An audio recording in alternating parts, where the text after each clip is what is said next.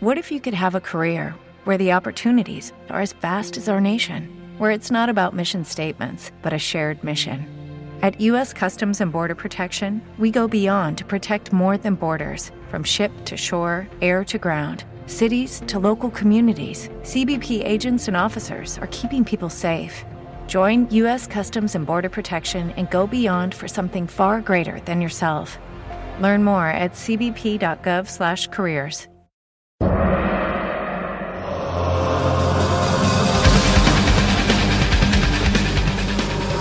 para meditar. Un mantra eléctrico y afónico. mantra eléctrico y afónico que nos eleva.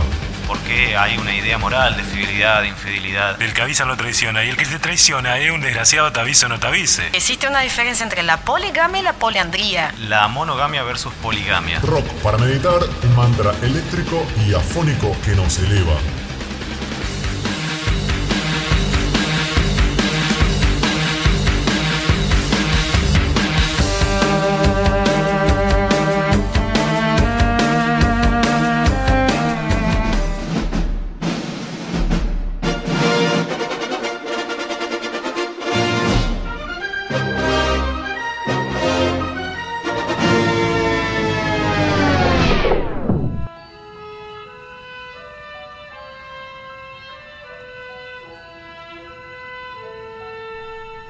Multiplicaré tus trabajos y miserias en tus preñeces, con dolor parirás tus hijos y estarás bajo la potestad o mando de tu marido y él te dominará. ¿Eso dijo Dios? Sí, ¿por qué? ¿Acaso desconfías de tu marido? Es que suena extraño, mi amor. Sé que tú eres el elegido y solo ante ti se aparece Señor, pero... ¿Pero qué? Es que me parece extraño que Dios hable de este modo. Estas palabras parecen un discurso de Donald Trump. Oh mujer, hija de Eva, fruto de la desconfianza y la traición por quien Adán y todos los hombres hemos perdido el paraíso. Vienes aquí solo para buscar carne débil en la que sembrar la duda y lograr así que el Hijo se rebele contra el Padre, que el hombre traicione a sus hermanos y que la serpiente envenene toda la obra del Señor. Aguantá, mi amor.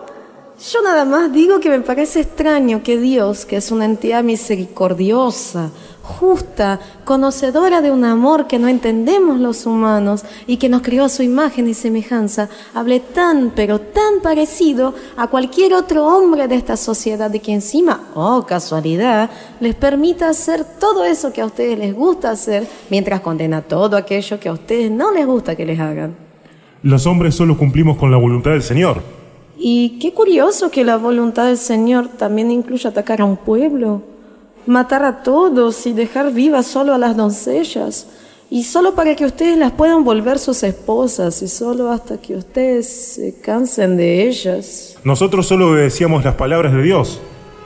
Ir y pasar a cuchillo a los moradores de Jabet Galat sin perdonar a las mujeres y niños. Y habéis de ejecutarlo de modo que, matando a todos los varones y mujeres casadas, dejéis empero con vida a las doncellas. Eh, es que todo suena como si en realidad cada nueva costumbre que quiere instalarse en la sociedad vaya a ser presentada no como una propuesta política, sino como una transmisión de la palabra de Dios por medio de un único elegido. ¿Quién eres tú, mi amor? y que si alguien se opone es obra del demonio. Es como esa nueva tradición de que las mujeres les tengamos que hacer beso negro a ustedes. La verdad que me cuesta mucho creer que Dios haya... Dios va a decir lo que yo digo que Dios dijo. Y se acabó. Bueno, bienvenidos entonces a la decimoquinta meditación de Rock para Meditar. Eh, en este programa vamos a tratar el tema de. O vamos a intentar hacerlo. La monogamia versus poligamia. La monogamia versus poligamia. La monogamia versus poligamia. Pablo Ríos, quien les habla. Tengo acá, a, en este caso a mi izquierda, Que al público no le importe. a Renata Gular. Y para el público soy generalmente Mauricio Raya. Poner en duda el discurso religioso. de dónde saca sus argumentos o, o si el discurso religioso pudo en algún momento llegar a ser funcional al, al gobierno, al sistema, en- en- a la política del momento en el que surge. Como también para poder después eh, reflexionar en serio sobre esta cuestión de, de ¿Por qué hay una idea moral de fidelidad, de infidelidad? ¿Qué pasa? Ay, sí, como si no lo supieras. Vamos a hacer el amor. Oh, bueno, de parejas de a dos y qué tipo de, de- de cosa es la no pareja, la pareja de más de dos y, y toda esa cosa. Así ¿Cómo bueno. sería pareja de a tres? Pero bueno, eso ya aparte. Eh, Una pareja dispareja, quizás. este, me parece. Ahí ya empieza el tema de la poli. Bueno, ahí- acá empieza la, la poli en todo, ¿no? Las opiniones, eh, los quilombos morales. eh, este, yo me considero una persona monogámica, sería la palabra. Ajá. Bueno, ponele. Eh, me considero una persona a favor de la pareja de a dos. este, o por lo menos, no, no sé, me, me- me parece, me llama muchísimo la atención, he investigado, he leído. Se fue todo tu progresismo al carajo. Claro, este, viste que. Sí, uno- O quizás no tanto. No, ni hablar, uno por ahí. Depende este, de qué punto. Hay, hay ciertas cosas donde uno Es más conserva la, conservador la que- línea por eso. Pero también tiene que ver por qué razón elige ser Claro, monógamo. Y ahí puedes seguir siendo progresista. Después ha- hago gancho, pero después me gustaría este, que lleguemos un poco, a, después de, de sincerarnos nosotros mismos con este, con este posicionamiento, ver, eh, tratar de analizar autocríticamente también qué cosas nos han influenciado para terminar hoy en día pensando así, inclinándonos así, si es que nos podemos dar cuenta, capaz que hay un montón de cosas que son muy inconscientes, ¿no? Pero bueno. Entonces, monogamia o poligamia. Y desde mi punto de vista, yo también este, en, en eso este, voy muy a, a lo conservador. Ajá. Este, desde mi palo, este, para mí es monogamia. Monogamia, bien. Eh, Rena.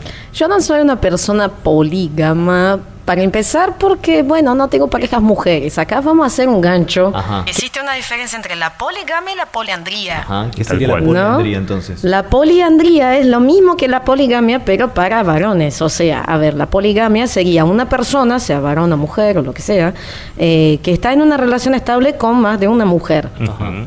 Y en el caso de la poliandría es una persona, varón, mujer o lo que sea, que está en relación estable con más de un varón. Bien. Entonces vamos a, vamos a arrancar de ahí. Sí, está buena la, la disociación justamente. Y, y- y el concepto de poligamia también está más conocido que el concepto de poliandría justamente por la cuestión del machismo. Hablábamos tanto la cuestión de- del discurso machista, el Sí, patriarcalismo y qué sé yo, que, que existe la posibilidad, incluso alabada por algunas religiones, no hay caso del cristianismo, pero sí, por ejemplo, los musulmanes o los, bueno, los mormones, que dan la posibilidad de que el- un, un hombre esté casado legalmente con más de una mujer. Pero en ninguna religión se le da la posibilidad que una mujer esté casada legalmente con más de un tipo. ¿no? Buenísimo. Y sabes que eh, justamente con, el, con este tema de, de por lo menos eh, la monogamia, antes de que vos hagas esta disociación, del hombre con varias mujeres, tenemos un tema Sí. para hablar de eso, que el título mismo ya lo presenta. Así Sí. que querés presentarlo, Rena, que a vos que te gusta tanto el... Bueno, es una canción de Type O Negative que, bueno, eh, de una banda que, que me gusta mucho y hace mucho que escucho. Además, me encanta la voz de Peter Steele, que También, en ¿no? donde esté, que descanse. ah. En donde esté, que descanse. ah. Hola Marge, soy Lynn Majors. ¿Te gustaría fugarte conmigo? Ah, bueno.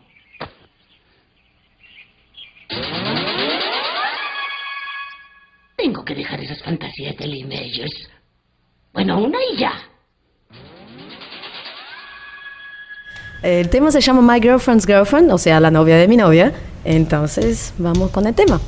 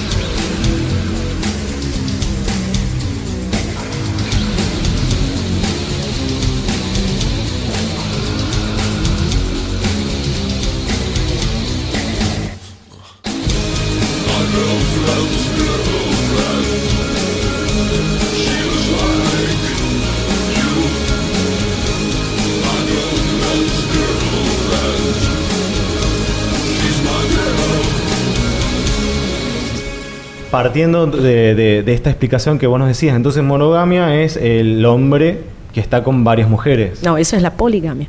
¿Qué dije?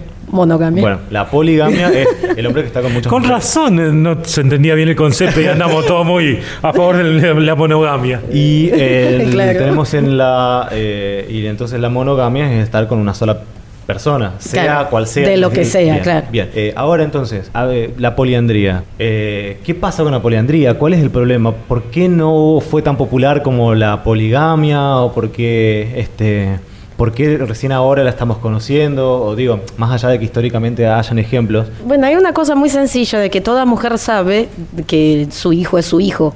La única posibilidad de que el varón sepa de que un hijo es suyo es teniendo esa mujer únicamente para sí.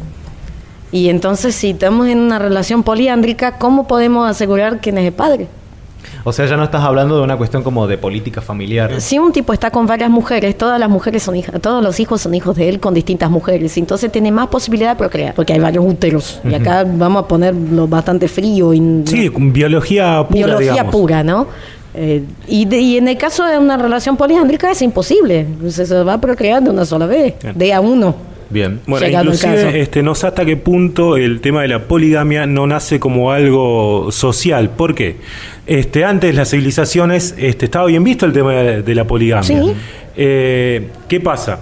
Había unos quilombos bárbaros, pero en cuanto a qué? Catástrofes este, terribles, las este, pestes este, que devastaban las sociedades. Y para no ir tan lejos, la guerra de Paraguay, se- después de cual, eso se fomentó sí, la sí. poligamia para poblar el país de Habían nuevo. matado a todo varón este, menor de 10 años, una cosa Mayor a 12 años, Sí, creo. sí, Entonces, sí. por eso Mayor se fomentó la, la, la poligamia. Sí, este, entonces era una forma por ahí de, de supervivencia y de pasar la cultura misma de esa sociedad este, a través de, de esa práctica, de, a través de, la- de la práctica poligámica. Está buenísimo porque más allá de las cuestiones morales también hay que ver cuestiones políticas, cuestiones Sí, sociales tal cual. eh, que repercuten en la cultura, pero a veces digamos eh, el, el significado moral actual o vigente de una sociedad no necesariamente surge eh, de una manera moral, como en el caso de la religión como lo hablábamos, a veces de ciertas circunstancias naturales. Claro, eso o- o depende mucho obviamente del tema de la circunstancia, este, era otro tiempo, otro momento, este, ahora quizás somos muy pacatos, por así Claro. decirlo,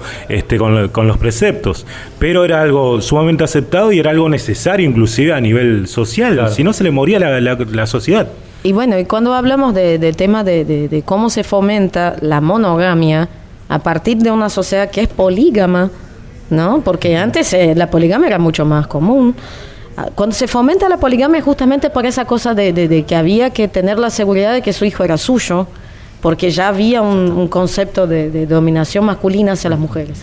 Bueno, el próximo tema, eh, un tema de una banda llamada Dreadful Shadows, que se llama Twisting My Sobriety, que en realidad es un cover de una mujer llamada Tanita Tikaram, que tiene más o menos igual de grave la voz que la voz que van a escuchar, que realmente es muy buena. Y, y bueno, y habla sobre, sobre esa cuestión de, de no de no estar interesado en relaciones en ese momento, de, de estar como que no quiero saber nada. ¿No? Eh, uno que, que habla de la cuestión de buscar relaciones monogámicas, poligámicas, qué sé yo, también está la gente que no quiere saber nada. Claro. Entonces, Claro, que elige un perro, un gato, quizás como una claro, compañía o que o tiene nada. otras prioridades que, que, que estar enamorado, que estar en una relación con alguien. Tenemos entonces, este, la idea de, de una práctica sexual no relacionada o no ligada al, am- al amor, a la formar una familia o Claro. un noviazgo. así. Claro, a una cual. relación estable. Sí, son distintas por ahí este, visiones o, o metas en la vida, inclusive, que te llevan por ahí a la decisión de, y no quiero estar con nadie, y no me va, y este, yo decido esto. Eh, claro, Totalmente. totalmente. Así que bueno, aquí tenemos Twisting My Sobriety, The Dreadful Shadows.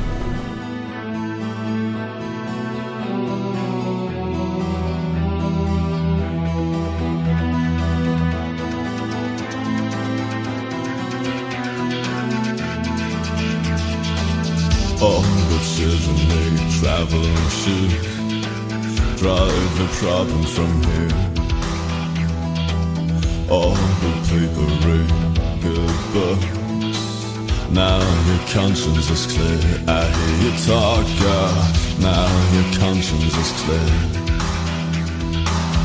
In the morning when I wipe my brow Wipe the miles away I like to think that I can be so real never do what I say. I never hear you. I never do what you say.